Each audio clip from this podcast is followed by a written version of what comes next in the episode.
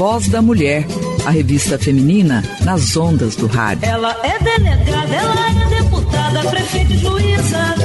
Uma produção da Associação Mulheres na Comunicação. Mulher brasileira, mulher brasileira, cidadã brasileira.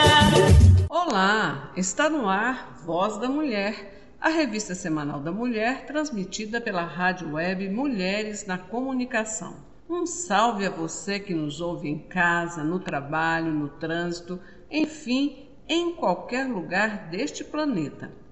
No programa de hoje, dia 13 de março de 2021, nós preparamos um programa para lá de especial, um presente para as nossas e os nossos ouvintes.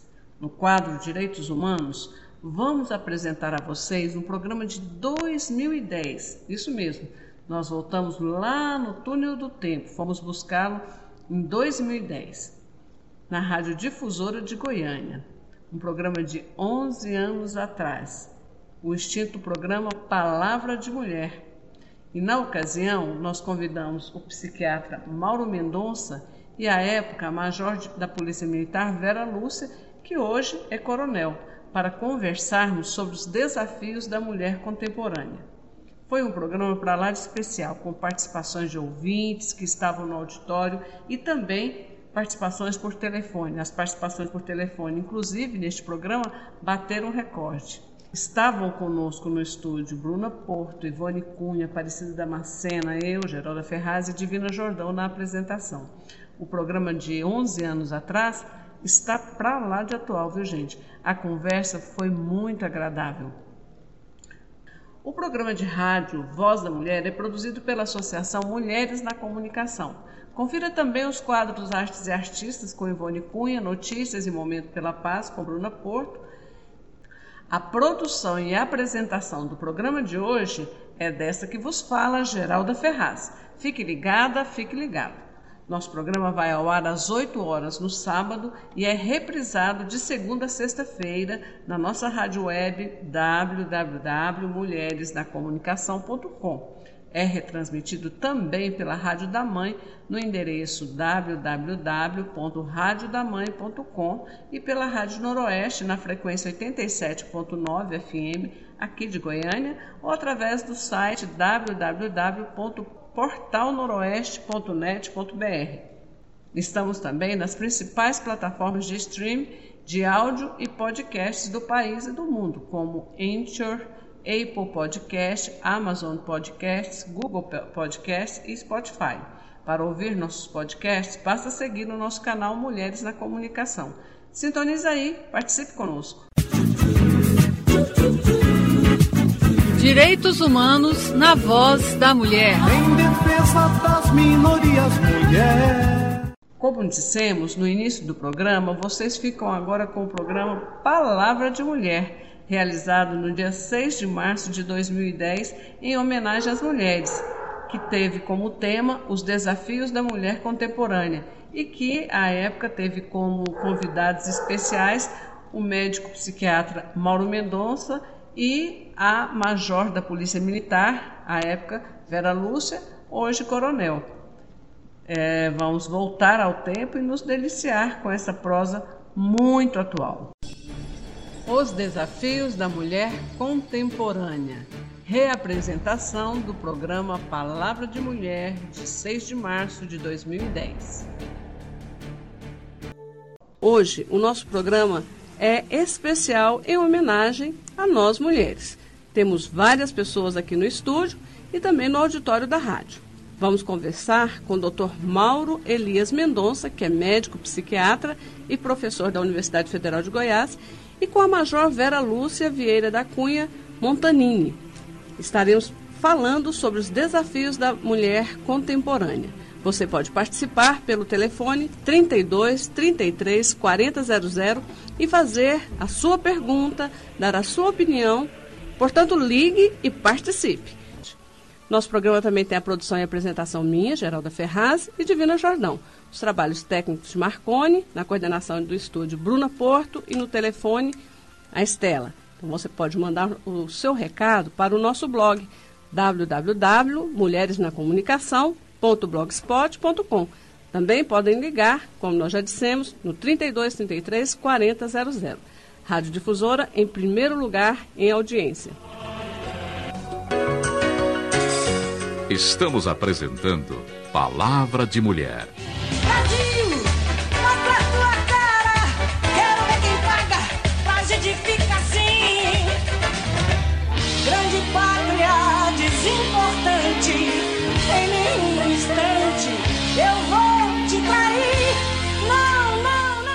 Pois é, nós estamos aqui em clima de festa. Se vocês verem coisa gostosa que está ali no auditório para a gente comemorar o Dia Internacional da Mulher aqui na Rádio Difusora, acho que você dar- daria também uma chegadinha aqui nos nossos estúdios, viu? Um assunto é, atual e trazer duas personalidades para falar. Uma que vai falar de conhecimento próprio, né? Uma mulher que é major da Polícia Militar e certamente tem muita história para contar para a gente sobre também esses desafios que é, ela enfrentou e certamente ainda enfrenta é, já chegando a major, quase aí na patente de coronel, né? Já em, em final de carreira.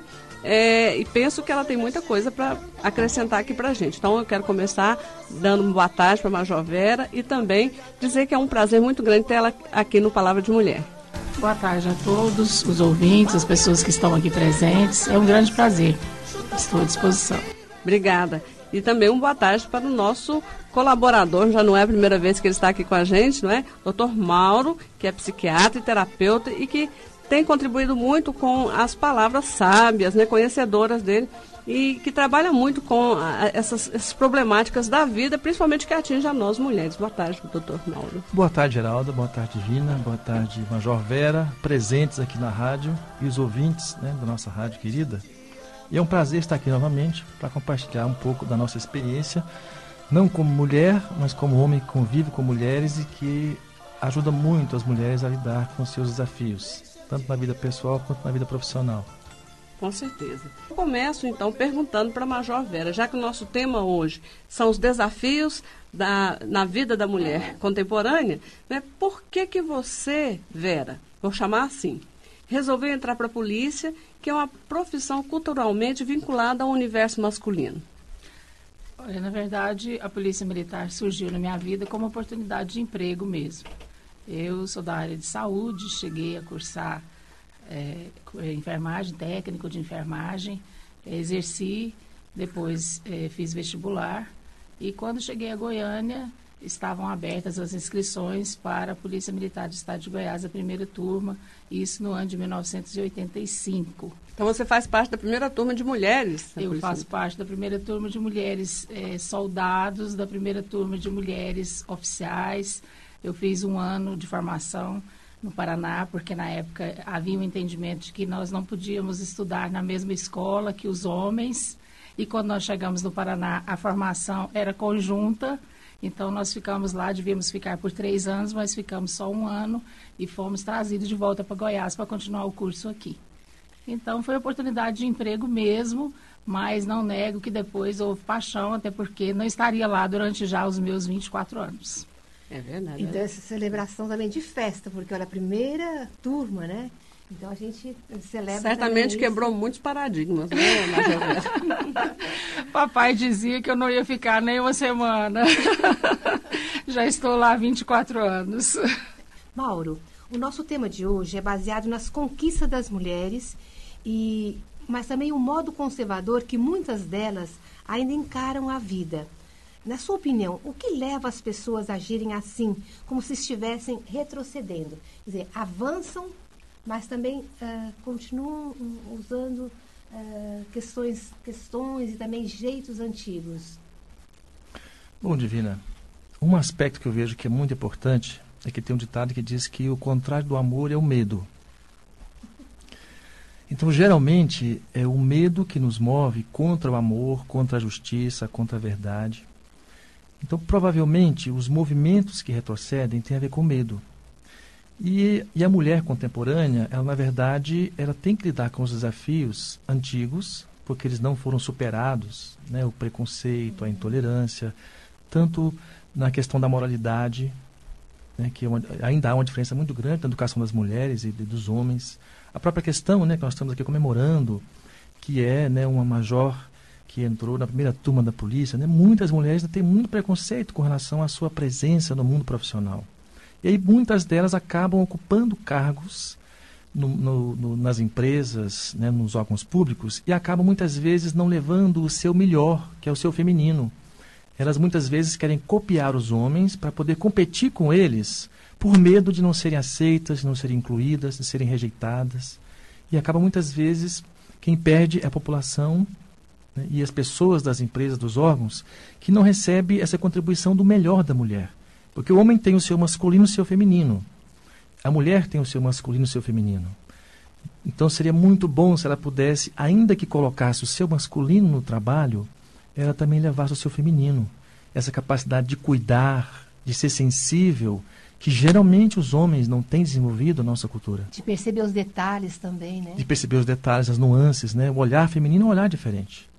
Então, a João Vera, quais foram, então, dentro desse quadro que você entrou para a polícia, quais foram os maiores desafios enfrentados por você frente à sua profissão e à sua vida particular? Olha aí, estamos querendo investigar a sua vida.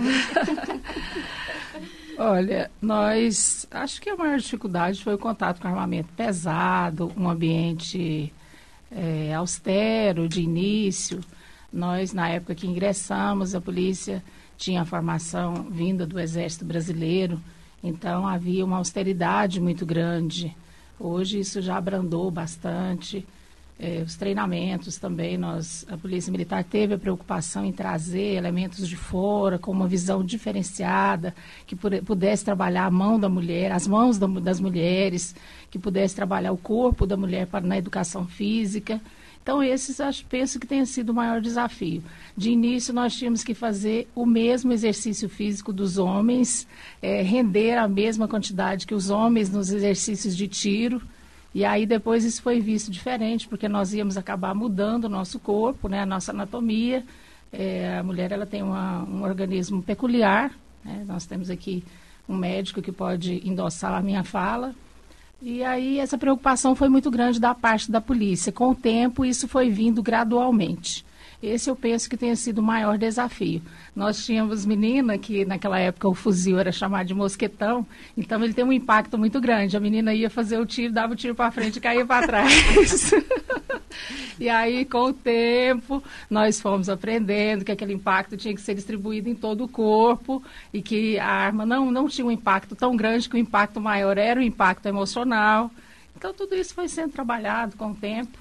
E essa austeridade foi se perdendo também, né? Eles falam que os próprios militares do sexo masculino dizem que nós trouxemos para a caserna um olhar diferente, esse olhar cuidador, né, que o nosso companheiro aqui entrevistado diz, e que houve uma melhora muito grande. Mas os desafios, confesso, foram, foram e, muitos. E de início, essa, essa diferença, essa dificuldade em lidar com armamento pesado, trouxe alguma resistência também por parte da própria corporação à presença das mulheres? Não, não, de forma alguma. O que nós percebíamos é que era um elemento novo e que eles não sabiam como fazer os treinamentos. Isso é que nós tínhamos ideia e que eles nos passavam. Como eu vou treinar uma mulher para fazer um tiro de fuzil? Como eu vou treinar uma mulher para fazer uma carga de exercício físico para que ela tenha força física, mas que ela não mude a sua anatomia, o seu corpo, que ela não deforme a sua anatomia? Então, o que nós percebíamos era isso. Mas que com o tempo, gradualmente, eles foram trazendo profissionais com olhares diferentes, com formação diferente, até formação no exterior, para que fizesse, ministrasse a educação física, tiveram, é, houve a contratação de profissionais gabaritados para as mulheres, para instruir as mulheres, e aí a coisa foi amainando, foi abrandando. Nós, de início, usávamos saias, achavam que se colocassem uma calça, um coturno, ia masculinizar a mulher, mas nos exercícios de campo não havia como ser feito com saia, porque a gente deita, levanta, deita, levanta, e a gente poderia ficar exposta. Então, tudo isso foi sendo adaptado ao longo do tempo. Os desafios da mulher contemporânea. Reapresentação do programa Palavra de Mulher, de 6 de março de 2010. Quero perguntar ao Mauro: as mulheres convivem com uma situação não muito confortável.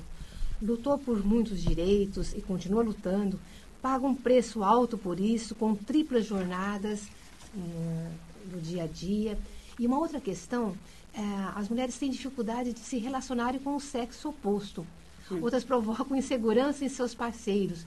Como encarar esses desafios sem arrepender de todos os avanços? Quer dizer, a gente tem avanço, mas também tem todas essas. Chega num ponto que a gente até e-mail recebe, recebe e-mail dizendo: ai, que saudade daquele tempo que eu ficava em casa, né?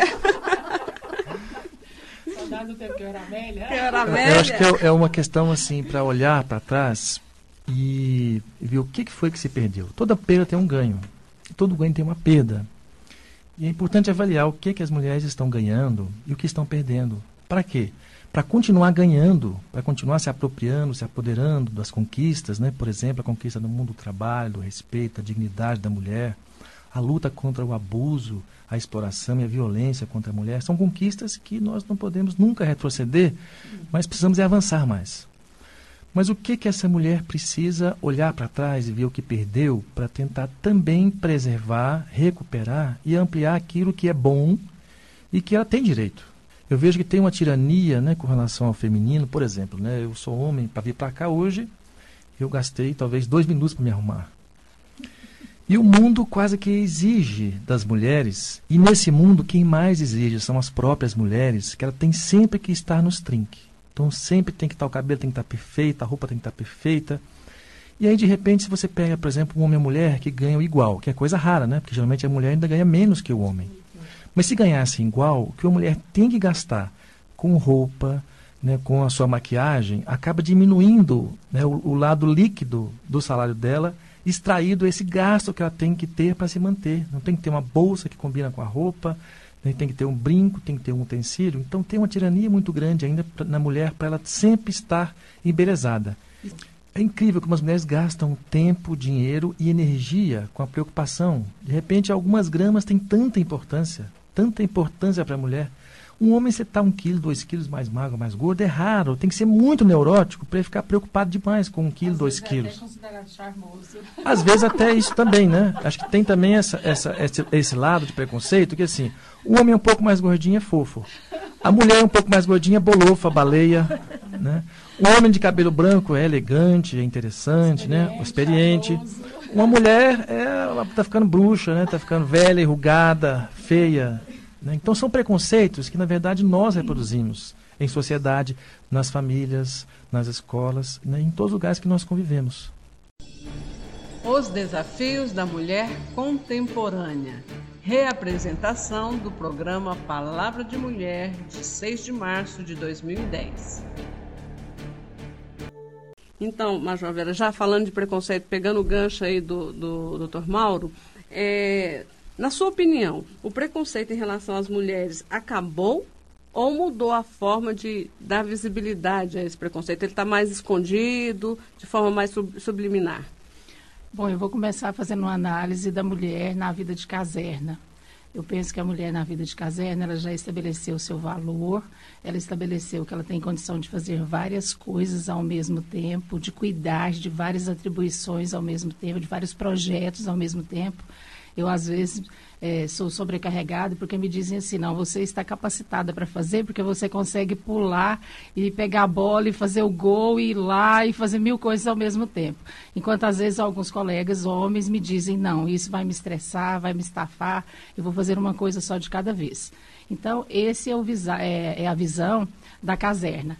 É, na sociedade, de uma maneira geral, eu penso que ele esteja maquiado lamentavelmente, eu vejo como maquiado. Ainda não acabou, ainda temos muitas conquistas a serem buscadas e acho que nós não podemos é, nos acalentar com o que nós temos ainda não. É, como o, o meu, meu colega aqui disse, é, há uma tirania muito grande e essa tirania nos coloca também na qualidade bastante exigentes com nós mesmas. Né? Penso que a gente ainda tem que trilhar um caminho longo ainda, caminhar bastante, melhorar ainda muita coisa que está para ser melhorada. Nós temos uma participação aqui, Divina. É, uma ouvinte, eh, Isso. ela pergunta para o Mauro, uh, tem uma filha de 21 anos, ela está meio rebelde. Esse problema pode ser emocional ou hormonal, doutor Mauro? A rebeldia sempre é alguma reação.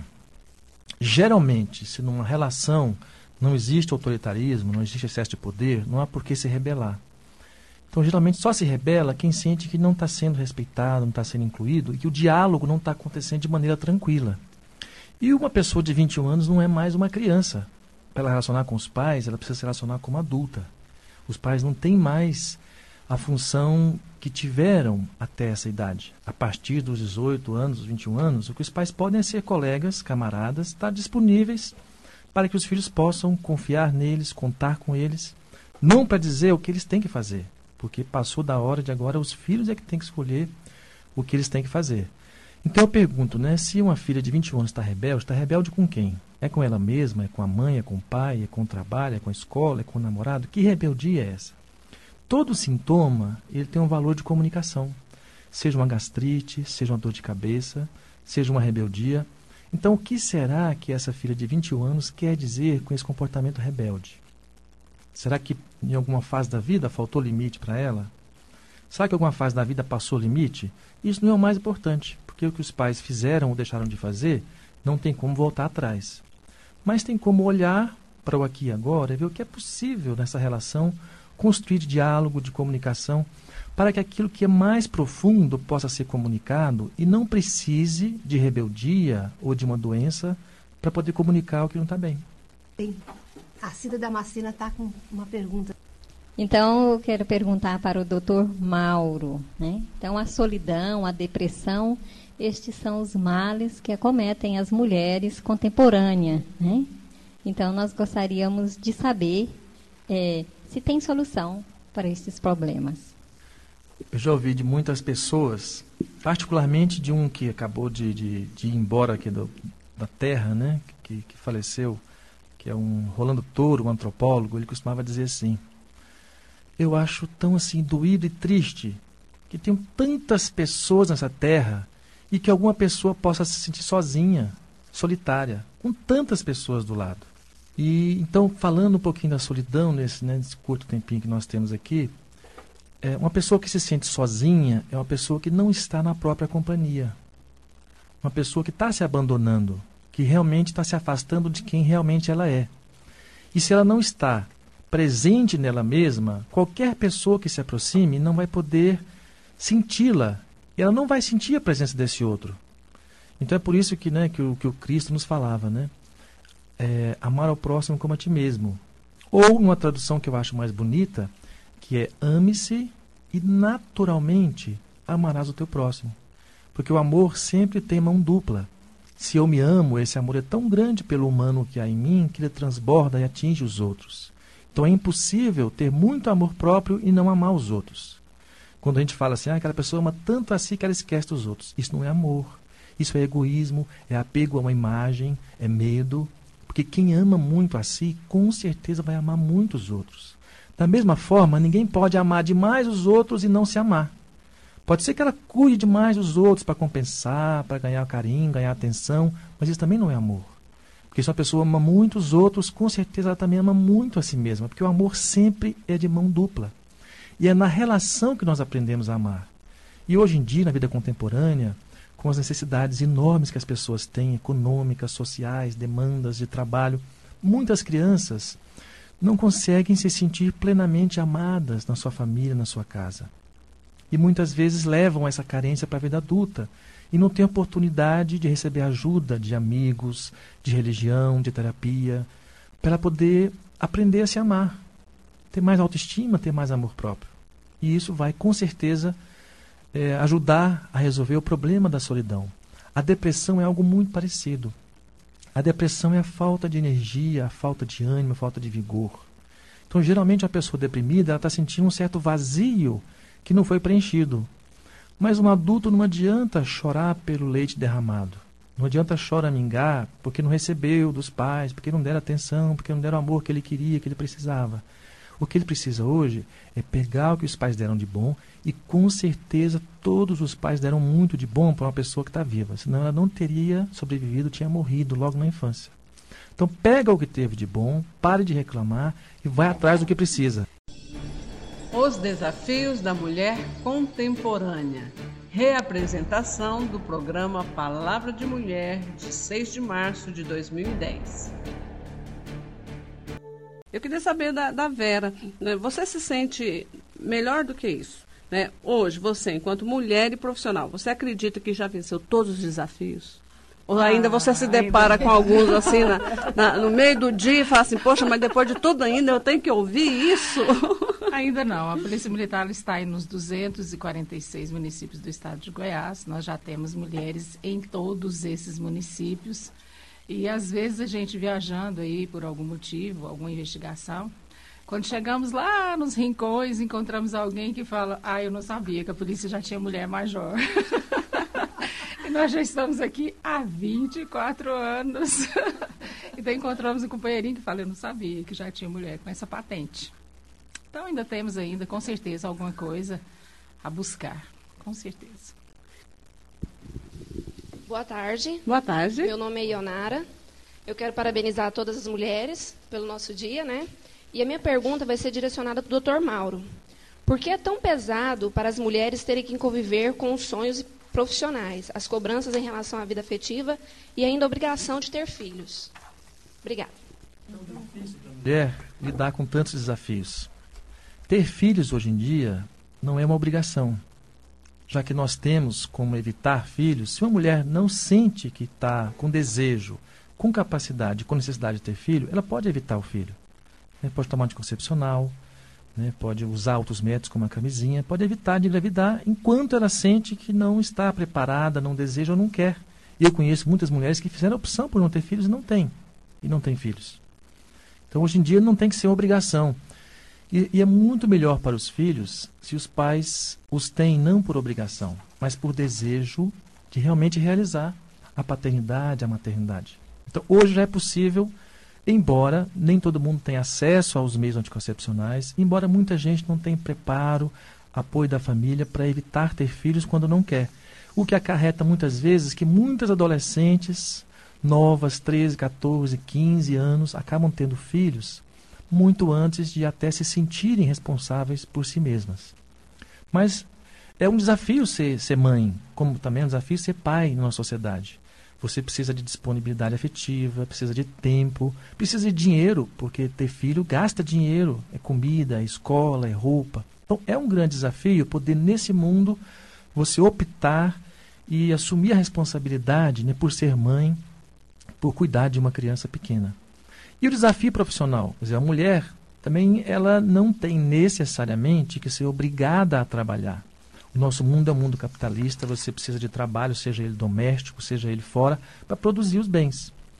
Eu vejo muitas mulheres que muitas vezes têm dificuldade de assumir assim: olha, eu gostaria muito de ser dona de casa. Se eu tivesse um marido que pudesse me sustentar, eu gostaria muito de dona de casa. Não para ser submissa, porque eu não sou submissa, mas porque eu adoro a cozinha, adoro cuidar da casa, adoro cuidar dos filhos. Então é pena que muitas mulheres que talvez até teriam condições de ter esse apoio, do marido para poder realizar esse sonho de maneira conjunta, dialogada, madura e adulta, sem um jogar na cara do outro, sem exploração, mas um pacto que vem através do diálogo e muitas acabam também não aproveitando dessa possibilidade. E da mesma forma, muitas também que querem trabalhar fora, infelizmente, não têm o apoio do marido, da família, para que possa realizar também esse desejo e esse sonho, o que acaba sendo um grande desafio ter que enfrentar o marido, ter que enfrentar a família para poder realizar esse sonho do desafio fora. É quase que como uma obrigação de ter que trabalhar fora, né? Então, Sim. quando a mulher sente também esse apelo de poder estar contribuindo mais com os filhos, com a própria coordenação da educação dentro de casa, ela sente cobrada que não pode, né? É interessante você falar isso. Então, tudo que é obrigação, obrigação mata o prazer. Se eu trabalho por obrigação, mata o prazer de trabalhar. É diferente se eu tenho um desejo enorme de trabalhar, se eu adoro meu trabalho e ainda me dá o dinheiro para eu poder sustentar minha família, a minha vida. Da mesma forma, imagina se, se eu começo a falar assim: olha, você é obrigado a fazer sexo. Imagina as mulheres que se sentem obrigadas a fazer sexo para manter o casamento. A obrigação mata o prazer. É diferente eu ter opção, ter escolha, ter liberdade, seja no sexo, seja no trabalho, seja no casamento, porque eu vou exercer o meu livre-arbítrio. Eu escolhi e vou bancar aquilo. Você tem conflitos, tem dificuldades, eu vou dialogar, eu vou lidar com aquilo, encontrar uma forma mais prazerosa e mais saudável de realizar. Então, né, para a mulher contemporânea, né, você que perguntou para nós aqui na rádio, né, é um desafio poder é, ser mulher, amar a si mesma, poder escolher o que quer fazer no trabalho, seja ele doméstico, seja fora, ter condições para fazê-lo, ter renda nesse mundo para poder sustentar suas necessidades de sua família. E eu acho que é um grande desafio que hoje em dia também se fala pouco, que é o desafio do amor. Amar alguém hoje em dia é muito desafiador. Que presente que nós estamos recebendo hoje aqui com a Major é. Vera e com o Mauro. Olha, nossa, gente, eu estou aqui refletindo todas essas questões, porque é tanta mudança que a gente precisa fazer na vida, né? Que ele vai nos colocando, olha isso, com O aquilo. programa está muito bom para nós, né? Também. Eu penso que os ouvintes também devem estar gostando. E eu quero perguntar agora para a Major Vera, assim, eu penso que, é, só uma curiosidade, quantas mulheres nós temos na PM hoje, de Goiás? Hoje nós temos na Polícia Militar em torno de 1.800 mulheres. É, para um universo Para um universo de 15 mil. de 15 mil, 15 quer mil. dizer, Na a- verdade, nós temos direito só de 10% das vagas, que é o que foi estabelecido em lei, é, em razão da contingência do trabalho policial. Sim. E digo que se isso não fosse estabelecido, nós seríamos 100% da Polícia Militar. Porque os concursos, as mulheres estão sempre em primeiro, segundo, terceiro e até o quinto lugar são femininos. Então eles dizem que a aprovação em primeiro lugar tem sexo, é mulher. Então é uma lei protecionista, está protegendo os homens para não ocupar, as mulheres não ocuparem as vagas. É, É mesmo. E aí eu quero- São muito bem colocadas, muito estudiosas, né? que legal, Sabem né? Ah, isso é- isso é, é motivo de, de orgulho, e né? é- E assim, também da gente refletir no sentido de mudar essa lei, não é? Assim, pelo menos aumentar essas cotas aí. Eles brincam que no Né? Rio de Janeiro houve um ano, salvo engano, 96, 98, em que não se estabeleceu a quantidade de vagas que seriam para homens e para mulheres. E aí teve uma turma que todos os candidatos melhores colocados foram mulheres. Aí eles diziam, não, esse ano não formou ninguém, que só formou uma mulher. E aí, e na verdade é o seguinte, isso é um reflexo da própria sociedade, que a gente sabe hoje que as mulheres têm Estão mais a- escolarizadas, né? Exatamente, têm um nível de escolaridade maior que o dos homens, porque as mulheres também são muito é, Essa é uma realidade nossa, né? Aqui Isso. Goiânia, Goiás, Brasil. Infelizmente, né, a, a ONU tem mostrado que Ah. em muitos países as mulheres são muito privadas da escola e da profissão. Principalmente no Ah, sim. mundo árabe, mas também em países né, mais subdesenvolvidos, na África. As mulheres sofrem muito ainda com a falta de acesso à escola, diferente de nós que já estamos ganhando um pouco mais já espaço nessa superamos conquista. essa, essa etapa, né? bastante Porém, mesmo superando a escolaridade, a gente ainda é como é, essa realidade da polícia militar, né? Somos minoria É. e muitas vezes também não temos, não é o caso da polícia militar, nem de- de- do, do serviço público, porque o salário é igual tanto para homem quanto para mulher. Mas em outras esferas, mulher às vezes exerce o mesmo a mesma função e ganha menos, não é? Mas aí eu queria perguntar. Temos mais estudo muitas vezes e ganhamos bem menos. Bem menos, exatamente. Os desafios da mulher contemporânea. Reapresentação do programa Palavra de Mulher, de 6 de março de 2010. Então, é, Vera, muitas vezes nós, mulheres, né, nos- é, que avançamos demais, conquistamos demais, muitas vezes a gente ainda tem aquele pensamento convencional. A gente trabalha, luta, ganha às vezes mais até do que o companheiro, o marido, mas até acha certo a determinadas submissões né, e, e a- a- ao homem. E é, você, dentro da polícia, essas mulheres com quem você convive, é, isso é comum? Você perceber que muitas vezes está lá correndo e tal e chega. Geraldo, eu vejo que já melhorou bastante. É, tem algumas companheiras que me dizem que a palavra que elas usam no dia a dia é parceria. Eu sou parceira do meu companheiro. Sou parceira na divisão das contas, na criação dos filhos, no levar o filho para o médico, levar o filho para a escola. No serviço público militar acontece uma situação engraçada. Às vezes nós temos dois servidores que servem no mesmo quartel e que às vezes tem que fazer a condução do filho, né? Me desculpa a palavra, condução às vezes até pesada, tem que levar o filho no pediatra, né? Fica mais suave. E às vezes é, a mulher vem pedir e eu brinco, não, peça para o seu marido, não é a vez dele levar, não, que a gente acompanha tanto, está sempre muito perto, né? Então eu brinco com elas para dividir. Elas me dizem que é parceria, mas a gente ainda tem sim casos em que a mulher eh, tem que se sujeitar ou ela não vai viver dentro do casamento, né? A gente ainda sabe de casos assim, mas reduziu bastante a violência, porque quando nós ingressamos homens militares com mulheres militares não davam certo, o atrito era muito grande na vida doméstica. Haviam atritos muito grandes. Então o pessoal dizia porque havia assim uma autoridade muito grande para ser trabalhada, né? Isso acontecia, mas já se melhorou bastante, talvez em razão do tempo, né? Dizem que o tempo cuida de amainar tudo. Então penso que até nisso o tempo cuidou de zelar. Mas a parceria é importante, senão a gente não consegue fazer funcionar. É verdade. E eu queria aproveitar só aqui, né, que, que a Vera acabou de falar sobre essa questão da parceria, de ser, de ser parceiro, né? Muitas mulheres hoje querem ser parceiras dos seus colegas e que houve, né, no início, alguns problemas de choque, onde tinham dois militares dentro de casa. E eu fico percebendo assim que esse choque talvez ele só ficou um pouco exacerbado onde tinham dois militares, porque grande parte do choque entre homem e mulher em casa é o choque do poder. É como lidar com o poder, de quem manda, quem obedece, né, se o poder é algo da família, quem se apropria do poder, como repartilhar e compartilhar desse poder de maneira honrosa, justa, honesta, no diálogo. E, eu, e uma coisa também que, que você é, falou, né? Eu, por acaso, fui militar. É, eu, fui, eu fui o primeiro psiquiatra aprovado na Polícia Militar, como oficial, aqui em Goiás. E acabei ficando no Exército durante oito anos como oficial, oficial médico psiquiatra no Exército. E, e, você falou que de início a formação dos policiais nossos vieram do, do, dos militares, né? do Exército.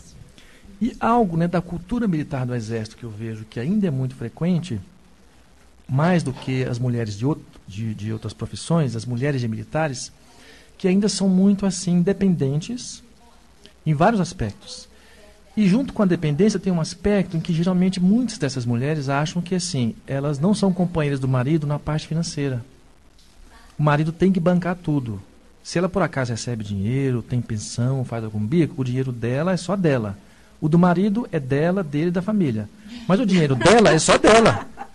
Mesmo é assim? Muitas são assim. Olha. Mas aí não é parceria. Se nós queremos ser parceiras, se nós queremos que os nossos esposos façam uma parte do trabalho doméstico que nós fazemos também, nós temos que ser solidários. Vamos pagar a conta de supermercado, metade meu, metade seu, e é assim que vai funcionar. Nós não queremos uma sociedade justa e igualitária, então nós temos que arcar assim, dividir contas e achar que isso é normal. É isso Acho que é mais ou menos assim. Eu penso que, que o doutor Mauro colocou é exatamente essa inversão, não é? Que muitas vezes é, as mulheres talvez Entendem com, com pouca, pouco esclarecimento É. e, e uma forma equivocada de ver as Uhum. conquistas, pensa, não, é melhor eu ficar em casa e ser sustentada pelo meu marido. Né? Às Isso, vezes, é, e, e isso acaba sendo reforçado pelo próprio marido, marido né? machista, Isso, com ah. essa mentalidade de que, não, é isso mesmo, eu quero mais que você fique em casa e eu esteja Você lá. cuida de mim Né? e eu cuido da vida da família. Isso. Não é meu, é nosso. Vamos Isso. trabalhar dessa maneira que Aham. funciona melhor. Mas então eu quero passar para o auditório. Parece que nós temos perguntas lá do pessoal do auditório. Vamos lá? É, eu sou a Angélica e vou fazer uma pergunta para a Major Vera. Major Vera, qual o maior assim, desafio para você? É enfrentar o obstáculo externo ou a si mesmo? Bem interessante a sua pergunta. Acho que o maior obstáculo é enfrentar a mim mesma. Lá fora eu já conheço, já estou lidando já há 24 anos, já passei pela atividade de rua, eu quis conhecer. Quando eu entrei na Polícia Militar, eu tinha uma curiosidade muito grande de saber como é que se dava o trabalho de rua. Então eu fui trabalhar nas ruas, eu fui trabalhar durante o dia, à noite. Eu já trabalhei em presídio juvenil, presídio militar, presídio normal. Eh, a gente já trabalhou com eh, policiamento escolar. Já trabalhei também no despacho de viaturas, então a gente tem uma certa experiência. Eu quis realmente conhecer o funcionamento da Polícia Militar para que eu pudesse me situar e visse onde é que eu poderia me encaixar melhor. Mas realmente o desafio é comigo mesma. É fortalecer o dia a dia para poder trabalhar, para poder conduzir bem aquilo que a gente trabalha, que é o comandamento de pessoas. Eu conheci a Major Vera quando ela comandava o batalhão rodoviário, né? Se, não, o sétimo batalhão. Sétimo batalhão. Sétimo batalhão, isso. E, e como é que é coordenar um batalhão?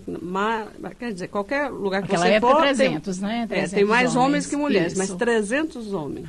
Geralda, muito engraçado dizer isso. Mas eu já tinha passado pelo 7 Batalhão na qualidade de tenente, quando eu trabalhava na rua, e voltei como comandante de unidade, porque quando eu saí do batalhão, quando eu fui transferida, eu na saída brinquei com a guarda, né? Eu estava saindo, me despedi da guarda e falei, eu vou voltar e vou voltar como comandante desta unidade. Na época eles riram, né? Brincaram, porque isso não era muito comum aqui em Goiás. Voltei realmente na qualidade de comandante de unidade, conhecia grande parte da tropa, porque eu já tinha passado por lá, e foi uma experiência única.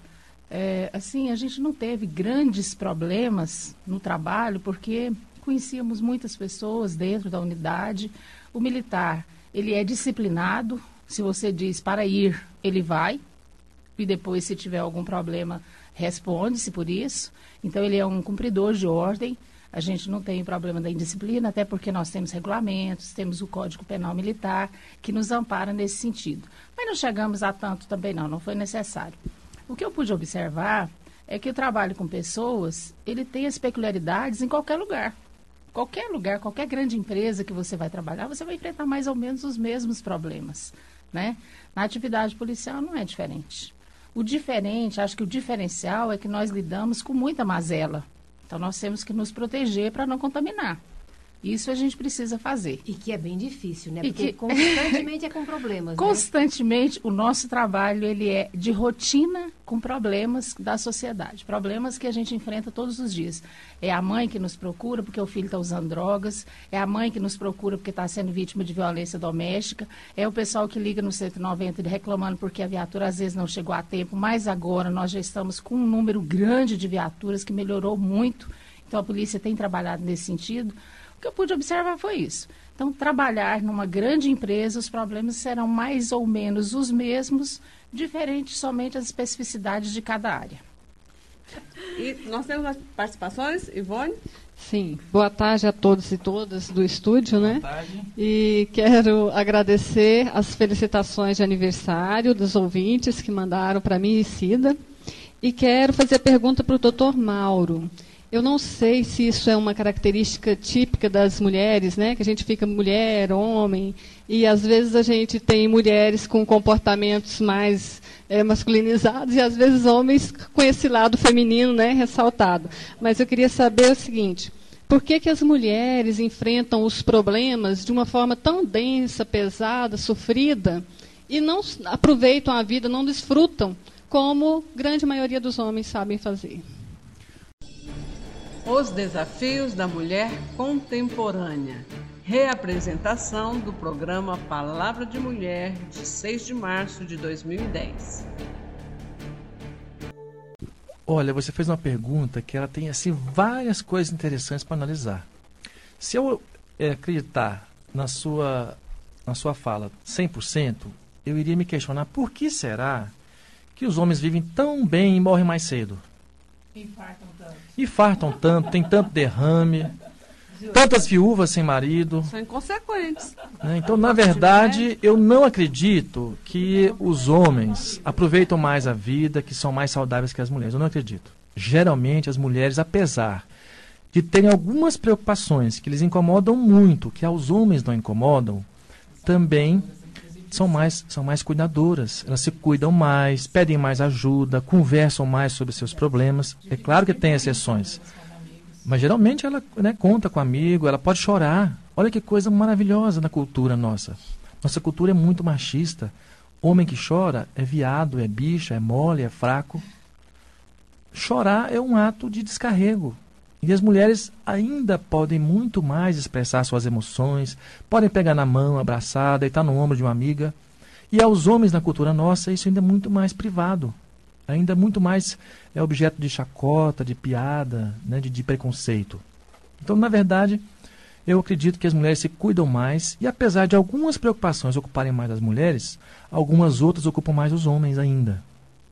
Né? Exceto as mulheres que já assumiram essa responsabilidade pelo lar, Muitas mulheres que ainda né, não têm essa, essa parceria na responsabilidade do lar, não se preocupam muito se vai faltar dinheiro, se não vai faltar dinheiro, se vai pagar o aluguel, se não vai. Muitas ainda não preocupam.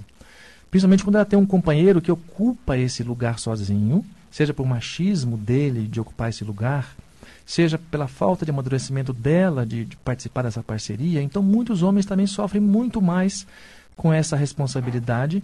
Da mesma forma que as mulheres que não têm um homem para fazer isso também sofrem, sofrem muito com isso. Porque é muito sofrido você não ter a segurança né, do alimento, do aluguel, das coisas. Porém, aí eu abro um parênteses para concordar com você. Em alguns aspectos, realmente as mulheres se preocupam mais, como eu falei no começo essa coisa de, né? Ai, eu tô bonita. Ai, eu tô bem. Ai, a roupa combina com tal. Esse cinto combina com essa bolsa. Ai, o que, que você acha? Acha que eu engordei? Né? então, tem algumas preocupações né, que é mais comum ao universo feminino, embora também não seja uma unanimidade. E também acho que em si não há nada de errado em a mulher querer estar bonita. É belo e é bonita a mulher querer estar bonita. Só que o mais importante é que a mulher se sinta bonita porque se ela se sente bonita, colocar um adorno numa roupa, um sapato, vai, na verdade, realçar o que ela já sente, que ela é bonita. O triste é quando a mulher não se sente bonita. Seja porque ouviu na casa que ela era feia, seja porque ouve do marido que ela é feia, seja porque ouve da televisão que ela é feia se ela não for magra. então, o mais importante é se a mulher se sente bonita. Se sentir bonita é mais importante do que parecer bonita. Porque parecer bonita tem a ver com os olhos dos outros. E por mais que os olhos alheios lhe enxerguem como bonita, mas você não se sente, isso nunca vai atingir você profundamente. Então isso é que é importante. Se ocupar consigo, se cuidar, ainda que tenha preocupações para lidar no dia a dia e aquelas a mais que acaba inventando também.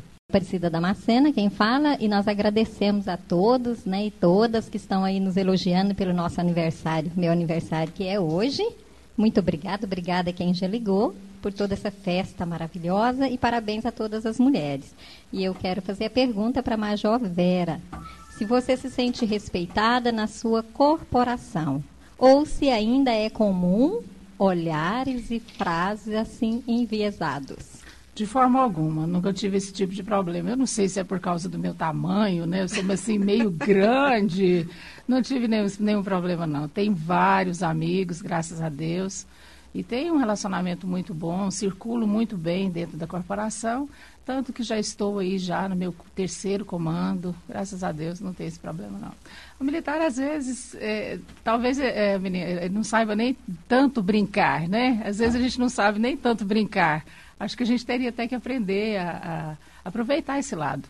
Às vezes a gente contrata em alguns grupos de teatro para a gente poder relaxar um pouco mais, porque ao longo do tempo, como eu já disse, a gente tem até que tomar cuidado para que não se contamine, né? A gente lida muito com mazela e isso pode acabar contaminando. No geral, não tem nenhum problema de convivência, graças a Deus. E a Maria da Paixão, do Vale das Caraíbas, ela diz assim, tem uma neta que é assim como o senhor descreveu, Mauro Estou bonita? Estou gorda? O que posso fazer para ajudá-la a melhorar sua autoestima? Geralmente, as crianças são reflexo da família. Então, é preciso ver quem convive mais com essa criança. Né? A mãe, a empregada, a avó, o avô.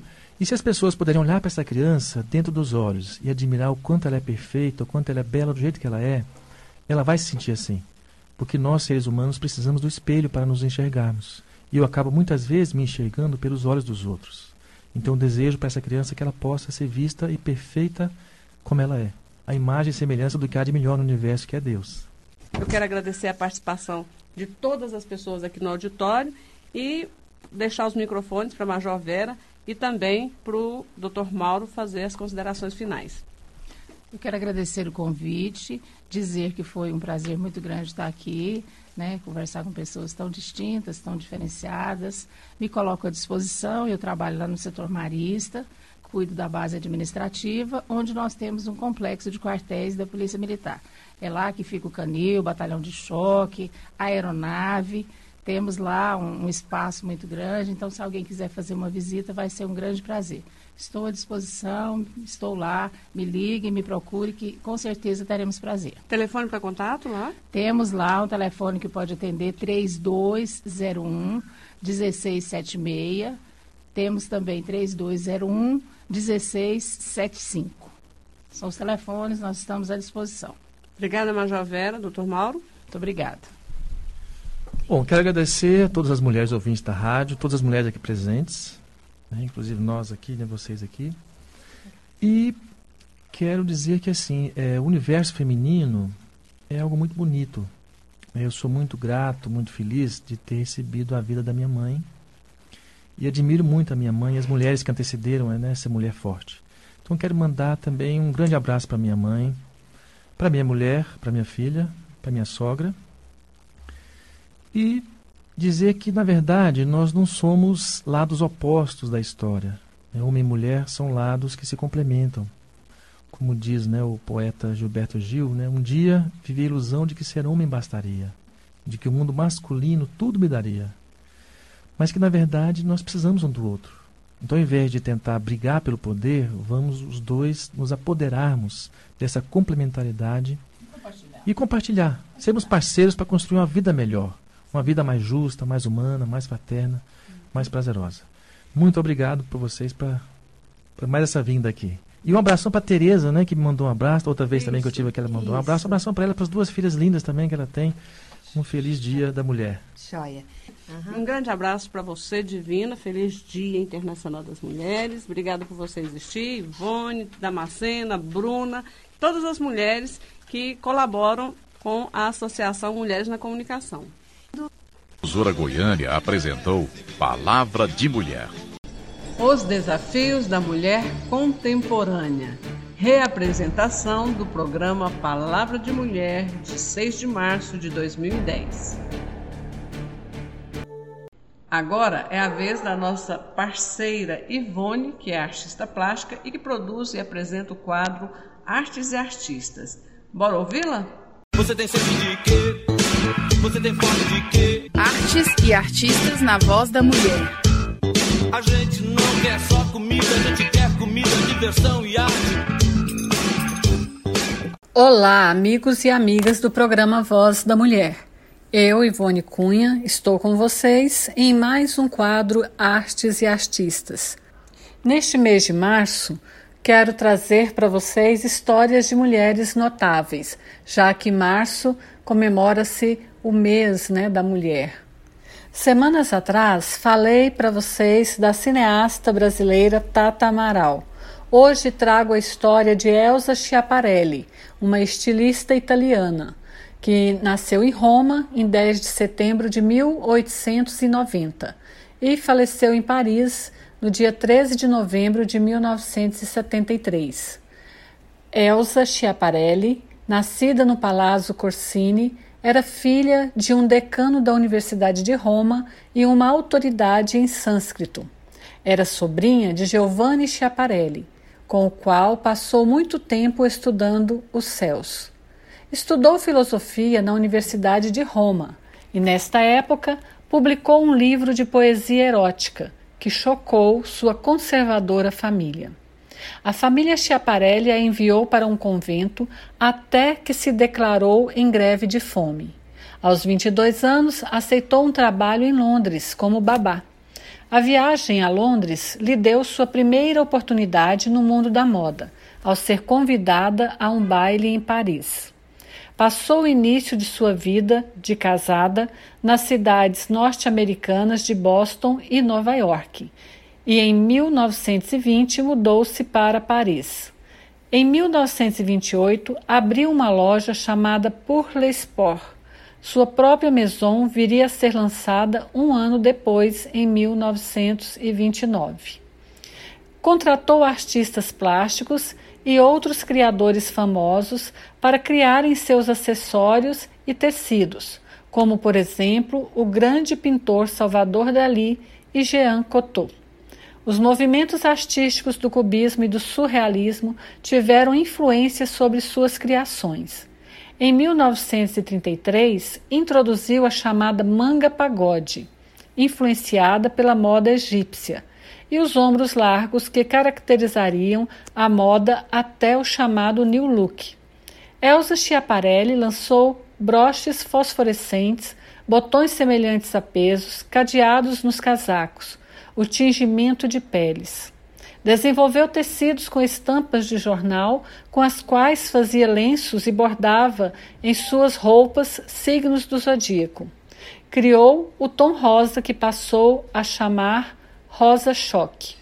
O estilo totalmente anticonvencional e imaginativo de Schiaparelli foi socialmente controverso, inclusive na época dourada dos anos 30.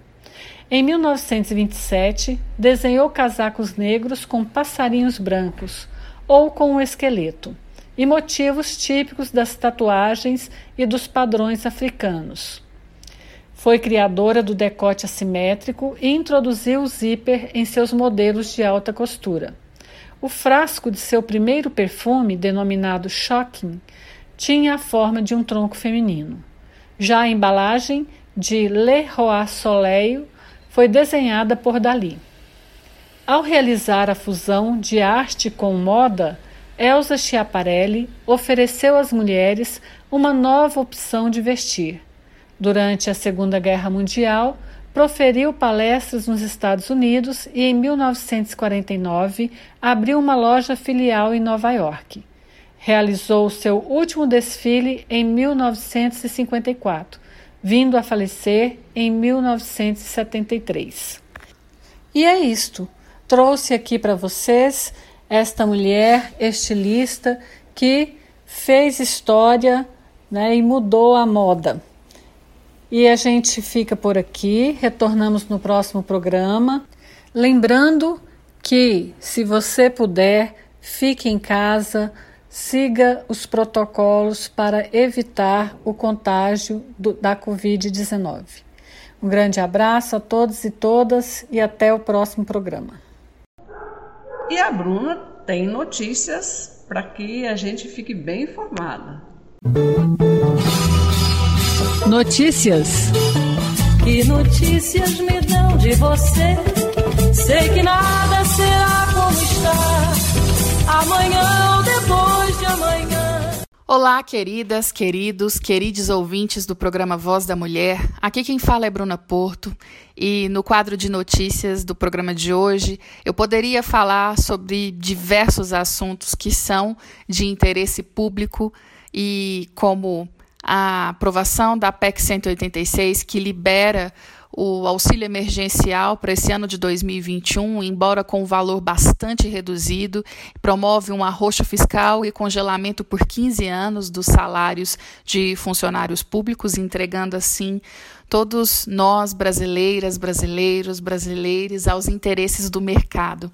Poderia falar sobre diversas outras coisas que estão acontecendo nesse momento, mas eu vou chamar a atenção de vocês para algumas perguntas não respondidas sobre o caso Marielle. É, a família da vereadora lançou um dossiê sobre o assassinato que completa três anos nesse domingo, dia 14 de março. A rotatividade nos órgãos de investigação ela foi apontada inclusive como um entrave à resolução desse caso.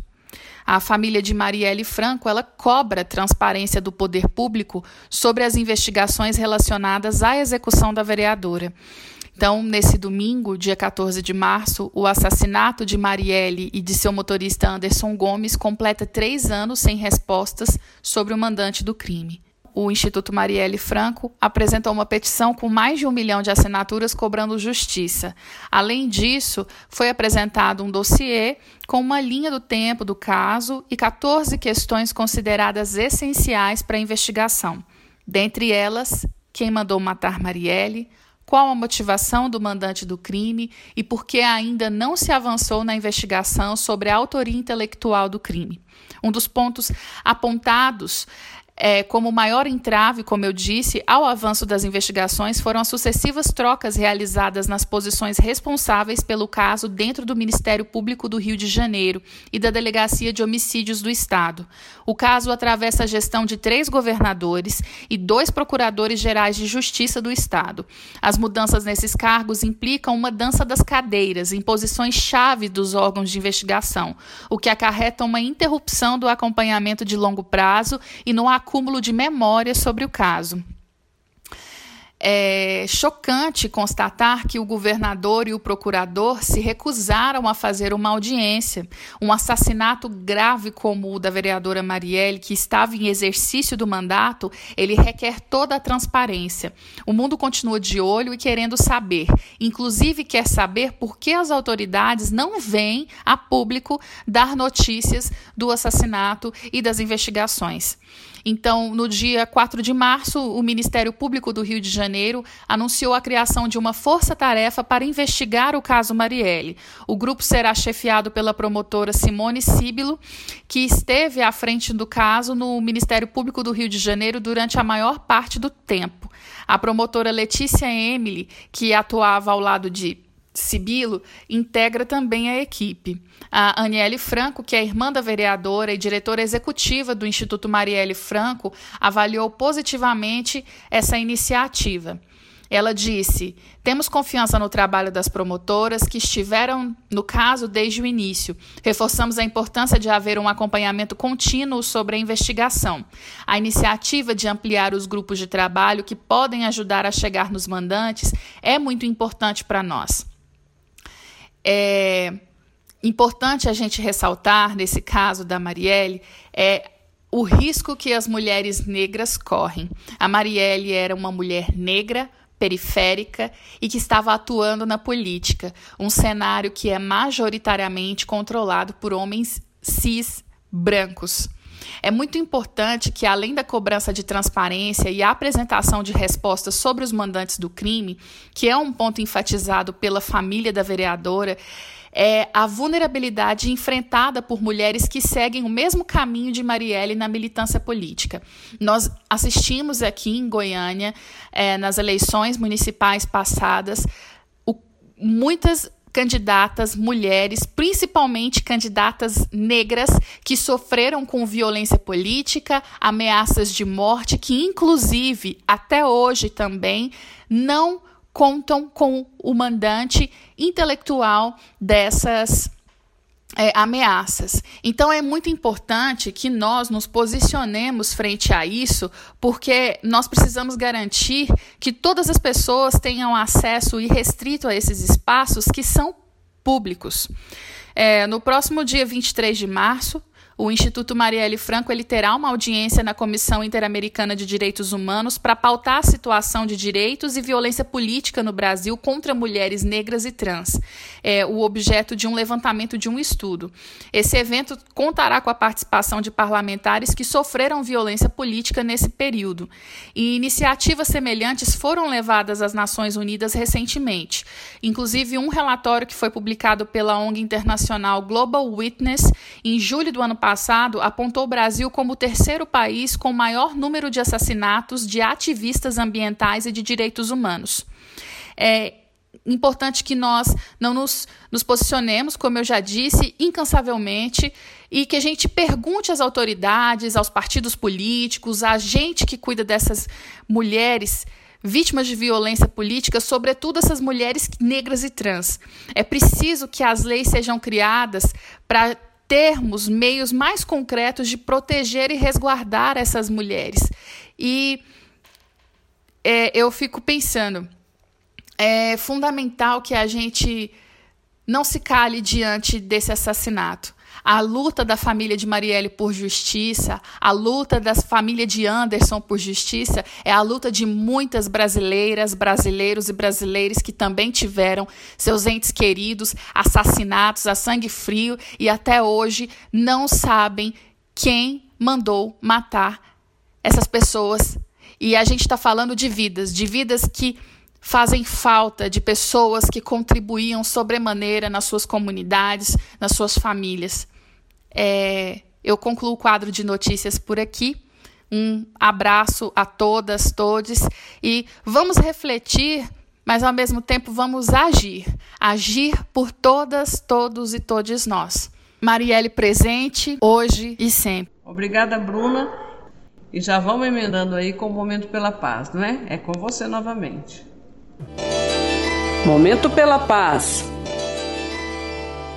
E no quadro Momento pela Paz dessa semana, hoje excepcionalmente apresentado por mim, Bruna Porto, eu quero falar sobre a atuação das mulheres que estão como defensoras de direitos humanos. Nesse período especialmente crítico de pandemia, é importante que nós visibilizemos a atuação das defensoras nos seus territórios e comunidades como uma resposta aos efeitos da crise da Covid-19. Essa crise que tem colocado a sociedade brasileira diante de um aprofundamento das desigualdades históricas que o nosso país já possui e tem promovido uma transformação repentina de grande impacto na atuação dessas mulheres enquanto ativistas e no trabalho que elas realizam enquanto defensoras. Essas defensoras de direitos humanos, em toda a sua diversidade, elas são fundamentais para a construção e para a consolidação da cidadania e das democracias. Essas mulheres que atuam com muita força e enfrentam desafios, sobretudo discriminações e violências que as afetam cotidianamente, assim como a comunidade na qual elas estão inseridas. Essas mulheres defensoras de direitos humanos são aquelas que atuam pela promoção ou pela proteção dos direitos humanos de toda e qualquer pessoa. São as mulheres que trabalham pela igualdade de gênero e exercem um papel central na prevenção de conflitos, assim como na redução da conflitividade. E diante dessa crise que nós temos vivido no mundo todo, devido à pandemia, essas defensoras se tornaram ainda mais decisivas para garantir o bem-estar, a dignidade e o acesso a direitos de boa parte da população. E elas atuam via sistema de justiça ou campanhas públicas, elas demandam acesso à água potável to a todo o território. Isso pode parecer um pouco distante da gente que está num centro urbano, mas ainda é uma luta de muitas comunidades no nosso território brasileiro. E pensar como viver sem água num período pandêmico em que a água é essencial, mesmo sem a pandemia, mas sobremaneira nesse período em que é fundamental para que a gente faça a higienização correta e se previna contra esse vírus. São essas mulheres que resistem às tentativas de desocupação e de remoção de áreas num período em que as pessoas estão é, com dificuldades de trabalhar, que o mercado de trabalho sofre uma grande transformação devido à necessidade de distanciamento social por conta do avanço da pandemia e pela transmitividade do vírus, e que essas pessoas é, correm o risco de ficar sem ter onde morar. São essas mulheres que colocam seus corpos à disposição do bem-estar de suas comunidades, contribuindo para conter a interiorização do vírus no território brasileiro por meio da construção e manutenção de barreiras sanitárias, sobretudo nos territórios indígenas e de proteção ambiental. Essas mulheres que mobilizam mutirões para organizar o cadastramento do auxílio emergencial, a época em que esse era oferecido, que disponibilizaram tempo, recurso financeiro e conhecimento para que muitos brasileiros, brasileiras, brasileiros pudessem ter acesso a essa renda emergencial. É, o engajamento de lideranças comunitárias é fundamental, como eu disse, para a promoção da cidadania e para assegurar a democracia. E é essas mulheres que eu quero oferecer todo o nosso reconhecimento pela atuação incansável que elas têm dedicado às suas comunidades. É importante que nós reconheçamos essa contribuição positiva, especialmente dessas mulheres defensoras de direitos humanos para a sociedade brasileira. E eu finalizo o quadro Momento pela Paz. Peço para que todas e todos fiquem em casa, se cuidem, pratiquem etiqueta respiratória, usem máscara, façam absolutamente tudo o que estiver ao seu alcance para proteger-se e para coibir a transmitividade desse vírus, certo? Juntos nós temos condições efetivas de vencer esse inimigo invisível que tem assolado todos os lares brasileiros. Então, que nós não percamos a nossa humanidade e façamos dela a nossa força para lutar. Um grande abraço e até o próximo sábado. E aí, gostaram do nosso presente? A Associação Mulheres na Comunicação tem uma história rica e faz parte da história do Rádio Goiânia. Logo, logo estaremos com mais novidades para vocês. Fique com a gente e acompanhe a nossa programação. Um grande abraço, um bom final de semana e lembre-se, fique em casa e se tiver de sair, use máscara, lave as mãos sempre que possível e se não for possível, use álcool em gel. Tchau, tchau e até o próximo programa. Mulheres na Comunicação. Apresentou Voz da Mulher, a revista feminina nas ondas do rádio. Ela é delegada, ela é deputada, prefeita e juíza. Uma produção da Associação Mulheres na Comunicação. Mulher brasileira, mulher brasileira, cidadã brasileira.